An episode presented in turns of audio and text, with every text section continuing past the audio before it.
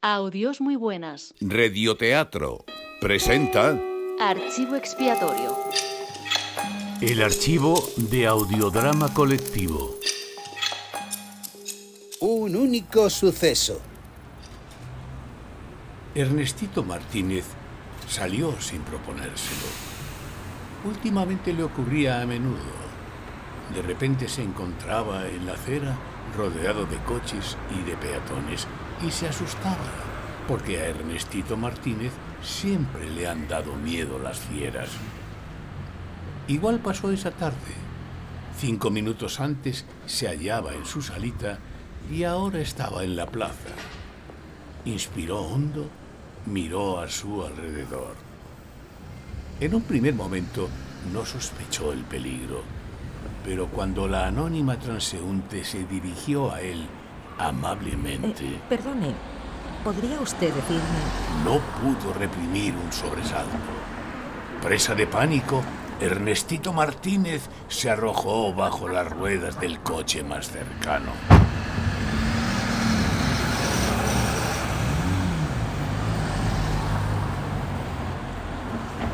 Adalmira Peláez odiaba dirigirse a las personas.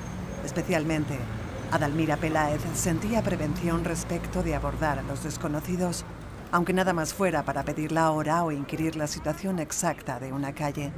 Por tal razón, Adalmira Peláez, cuando salía, empleaba la mayor parte de su tiempo en recorrer la urbe hasta toparse con el lugar buscado. Adalmira Peláez bajaba de su casa siempre seis horas antes cuando iba a alguna cita.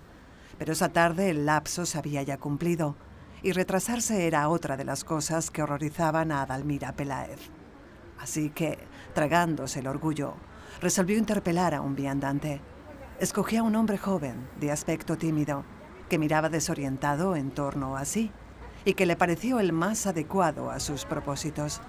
No había hecho más que aproximarse cuando el muchacho se apartó bruscamente, cayendo en la calzada, donde le atropellaron.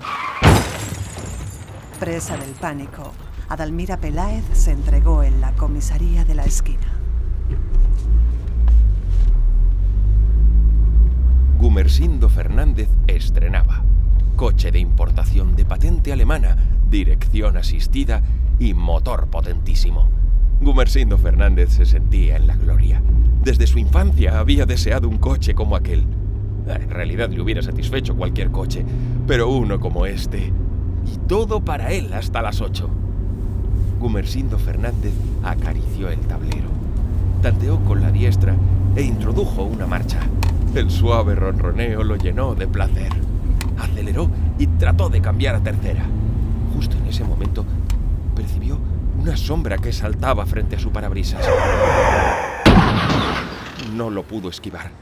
Presa del pánico, Gumersindo Fernández se bajó del vehículo y le entregó las llaves a la primera persona con la que tropezó, para perderse luego entre los peatones.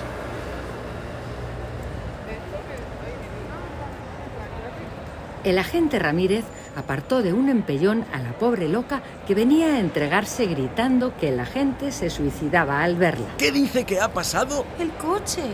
Le ha atropellado. El agente Ramírez salió y echó a correr en dirección al creciente tumulto. ¡Ay, Dios mío! Que alguien llame a una ambulancia. Pobre, atropellado. ¡Llamen a una ambulancia! Un hombre se destacó de la multitud y le entregó unas llaves. Sin saber muy bien cómo, el agente Ramírez se encontró sentado en el vehículo causante del percance. Dudó, pero no mucho. Se dio cuenta de que lo indicado era apartar el automóvil de la circulación. No había terminado de hacer girar la llave de contacto cuando oyó la sirena. Por el retrovisor vislumbró el coche de la comisaría que doblaba la esquina. Era su jefe y él estaba al volante de un vehículo que acababa de originar un accidente. Presa del pánico, el agente Ramírez pisó el acelerador.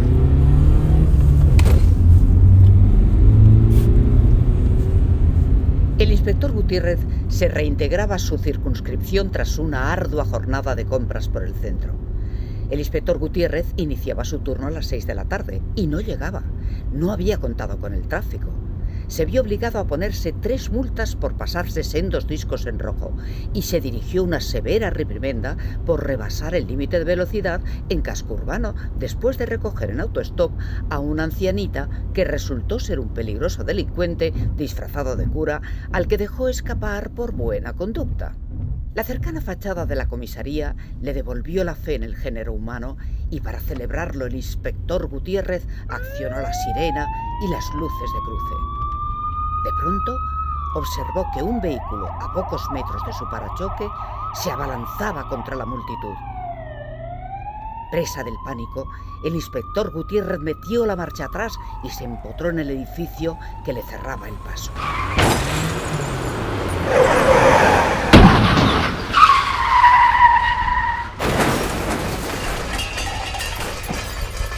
Don Maximino López acababa de hacer remozar el edificio del que era propietario, situado en la Plaza de los Tres Almirantes, número 37, justo enfrente de la comisaría del distrito.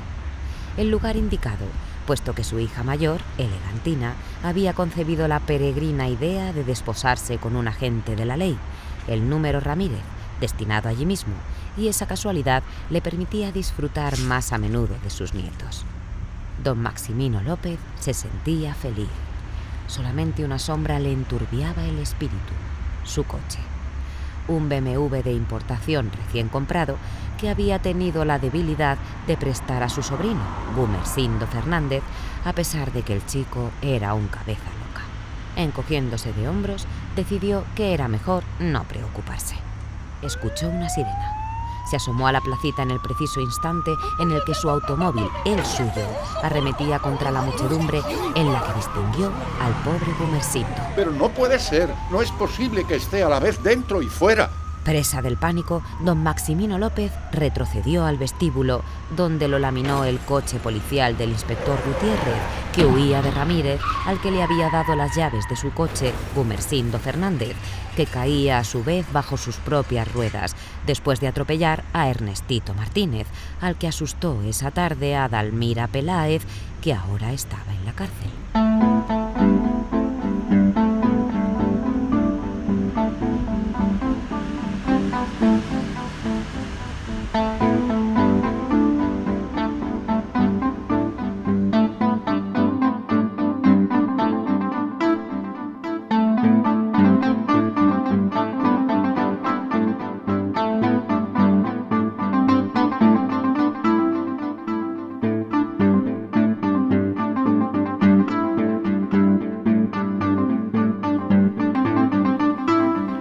La calle es peligrosa, pero el que sale se confía. No la teme y camina contento sin mirar a su espalda. A su espalda la calle, la calle que lo sigue y de repente le da alcance la calle al cabo de la calle. Por salir ese día